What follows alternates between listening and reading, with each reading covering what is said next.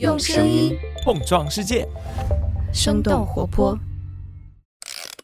开始以来，欧美不知道你最近在社交媒体。生动早咖啡与你轻松同步日常生活与商业世界。嗨，早上好呀！今天是二零二三年的九月四号，星期一，这里是生动早咖啡，我是来自生动活泼的梦一，几条商业科技轻解读，和你打开全新的一天。相信前段时间可能很多朋友都被山姆河马的价格大战给刷屏了。其实，在线下零售领域一直不乏悄悄努力的参与者。今年六月份，德国老牌连锁超市奥迪，也就是奥乐奇，迎来了他们在中国上海开店满四周年的日子。目前，他们在中国已经开出了四十八家门店。奥乐奇中国区 CEO 此前表示，未来奥乐奇仅仅在上海就可能开出上百家的门店。其实，在海外，奥乐奇超市一直是以廉价折扣著称的，他们的目标消费者也大多是中低收入人群。但是来到中国市场之后，奥乐奇却成为了面向中产消费者的社区食堂和社区精品超市。那为什么在国外一贯坚持超低价的奥乐奇，在中国要改变定位？为了适应中国消费者，奥乐奇还做出了哪些尝试呢？我们今天的轻解读就与此相关。在这之前，我们先来关注几条简短的商业科技动态。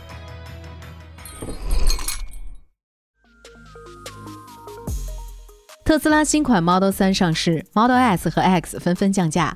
九月一号，新款特斯拉 Model 3正式开启预售，起售价大约是二十六万。这是 Model 3车型六年以来的首次更新。新车预计交付时间是今年的第四季度。根据了解，新款 Model 3相比旧款有多项升级，比如在座舱后排增加了触摸屏，额外安装了隔音玻璃和降噪轮胎，同时它们的续航里程也有小幅度的提升。不过，新款 Model 3的售价也超出了行业的预期。新款发布之前，业内普遍认为特斯拉会为了吸引更多的买家和抢占市场份额而降低新车售价，但实际上，Model 3入门版的售价比旧款还贵出了2.8万元。第一财经的报道显示，新款的车身外壳更多的采用了大型铸件制造，减少了组件数量，从而进一步的降低了制造成本，同时取消了所有雷达。在智能驾驶方面，采用了纯视觉方案。有业内人士在接受采访的时候表示，新款价格更贵，可能是因为老款 Model 3的库存还没有清完。另一方面，新款刚刚推出的时候，并没有达到最佳的规模效应，所以成本依旧比较高。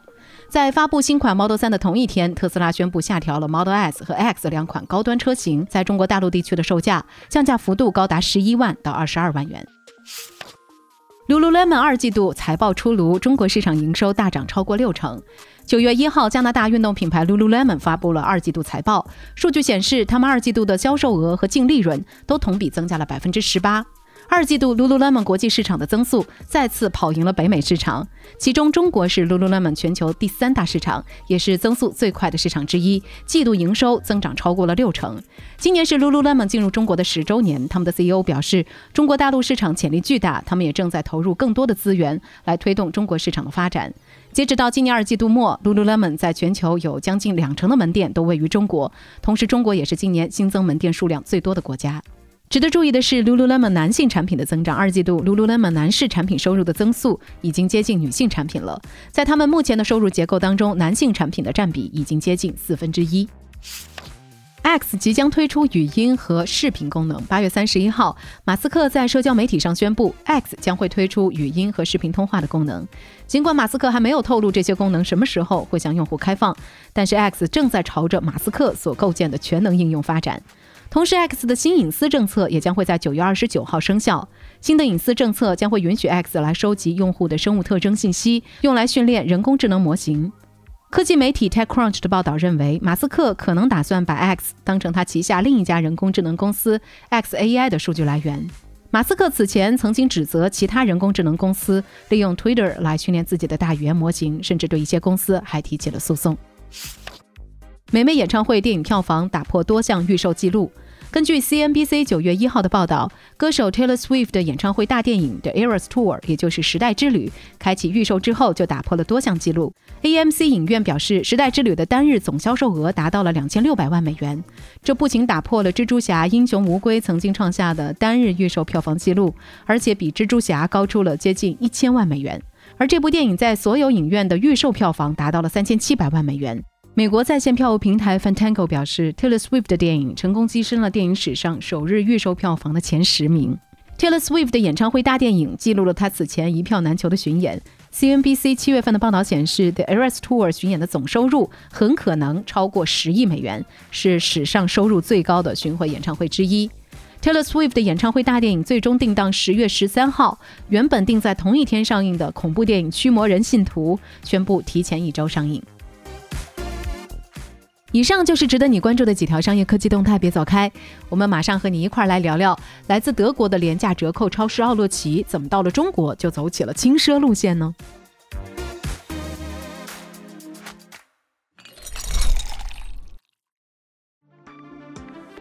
欢迎来到今天的轻解读。奥乐奇成立于二战时期的德国，战后经济萧条，为了让囊中羞涩的顾客更多的光顾商店，奥乐奇创始人两兄弟不得不想尽各种办法压低商品的价格。虽然之后德国经济逐渐复苏，但是依然有大批中低收入的消费者对价格十分敏感。这也让一直走性价比路线的奥乐奇在巨大的零售市场上始终占据一席之地。根据研究机构 Wolf Research 的数据，在欧洲和北美等等市场，奥乐奇的商品价格要比普通超市低上百分之三十到百分之五十。在个别地区，奥乐奇甚至比以低价著称的沃尔玛还要再低上百分之十五左右。奥乐奇的英文名字 Aldi，A L D I，就源于创始人两兄弟的姓氏 Albrecht。和折扣的英文单词 discount 头两个字母的缩写，可想而知，低价和折扣就是奥乐奇的基因。之所以可以做出如此的低价，也得益于奥乐奇发挥到极致的硬折扣模式。那所谓硬折扣模式，是指商家通过主动减少 SKU，也就是商品库存单位，来实现规模化采购和低成本运营，从而达到商品的极致低价。比如说，具有相似规格和品类的商品，奥乐奇只会选一到两种来进货。福布斯的各项数据显示，美国零售行业平均 SKU 数以万计，而奥乐奇的库存单位通常只有不到两千个，而且他们极少会有生鲜食物，这也就极大的减少了库存管理和陈设的难度。而对单品的大量采购，也让奥乐奇拥有了比较高的议价权，进货成本也就可以更低。另外，为了节省房租和水电费，奥乐奇的海外门店通常都会比较偏远，几乎不做任何装修，也没有货架。有些店在早期甚至都没有 POS 机，化繁为简的运营拉低了奥乐奇的成本，也就给商品更大的降价空间。现如今以低价为主要核心竞争力的奥乐奇已经一百一十岁了，他们在全球十多个国家开出了超过一万家的门店，稳居全球连锁零售的前十名。不过，在上海集中开店的奥乐奇，他们门店不仅没有选在偏远的郊区，反倒是开在一些地价偏高的商圈和住宅区的附近。而且，他们的门店装修精致，陈列考究。店内不但有进口的红酒、奶酪，还有新鲜的瓜果蔬菜，甚至还有现做美食。那这样的选址和定位，和绝大多数海外奥乐奇门店是有着很大差异的。那为什么到了中国，原本走廉价路线的奥乐奇，却做起了中高端的精品超市呢？原因之一，国内低价区竞争激烈，奥乐奇优势不显著。中国市场不缺乏廉价的商品，也有比奥乐奇更具价格优势的竞争者，比如传统零售商永辉、大润发，还有物美等等。他们依靠着本土市场的供应链优势和庞大的零售网络，能够提供广泛的产品选择和具有竞争力的价格策略。电商和直播也早早的在低价上抢占了消费者的心智。另外，还有一批专门瞄准零期货品的折扣店，比如好特卖、嗨特购等等，以及我们之前在咖啡豆回复当中所提到的零食集合店，都属于这一类的模式。在如此激烈的价格战当中，奥乐奇作为本来运营成本就比较高的外资企业，并不具备显著的优势。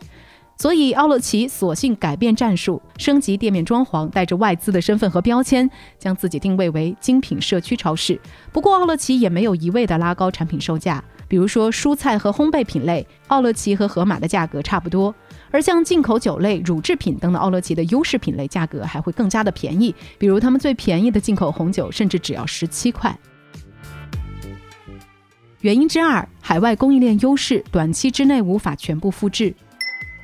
在海外市场，奥乐奇能够在低价当中保持质量，主要得益于他们高效的供应链管理模式。首先，精简的商品种类让奥乐奇的某些单品的销量和采购量甚至比沃尔玛还要高出十二倍，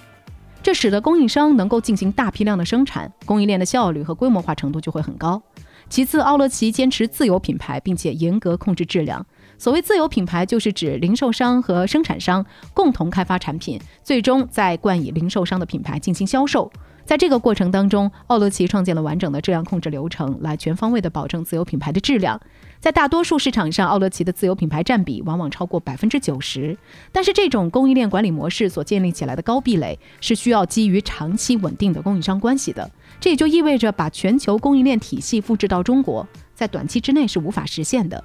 中国是奥乐奇进军亚洲的第一站，选品策略不能简单的套用欧美市场的经验。三十六氪的观点认为，奥乐奇在二零一六年先是通过电商来试水中国市场，实际上就是在进行商品测试和供应链的搭建。当时销售的酒和食品很多都是从澳大利亚海运过来的，那是距离中国最近的货源市场，也是中国消费者比较信任的进口品类。开设实体门店之后，奥乐奇才真正开始搭建在中国的供应链。对于在国内还不足五年的奥乐奇来说，形成规模化、集约化的本地供应链，还是需要一定时间的。原因之三，因地制宜，匹配中国市场的消费习惯。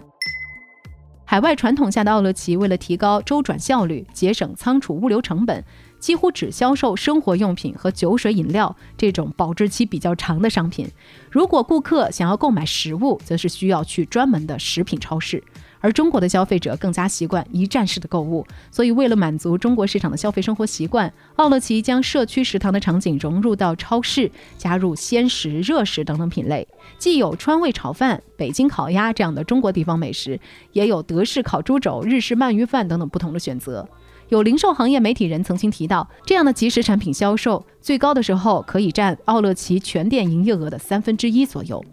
其实，奥乐奇这种提升档次的策略。也并不是只有在中国才有，在进入瑞士、英国还有澳洲等等市场的时候，奥乐奇也曾经因地制宜，在价格还有商品上做出一些差异化的调整，比如推出大量的有机农产品和高端活鲜，减少销售高脂肪、高糖的产品等等。近些年来，从奥乐奇在海外发展的整体趋势来看，他们也在逐渐尝试撕掉低端的标签，将门店开在更加富裕的社区和商圈，希望争取到更多高端消费的客户。不过，中国的消费市场瞬息万变，各类型的零售商超层出不穷，在这样的竞争当中，奥乐奇是否能够走出上海，依然保持增长，也值得我们拭目以待。那说到这儿，也想来问问你，最近一次逛超市是什么时候？平时更喜欢逛哪种类型的超市呢？欢迎在我们的评论区和我们一块儿来聊聊。聊吧，这就是我们今天的节目了。我们其他的成员还有监制泽林，声音设计 Jack，实习生亏亏。感谢你收听今天的生动早咖啡，那我们就下期再见。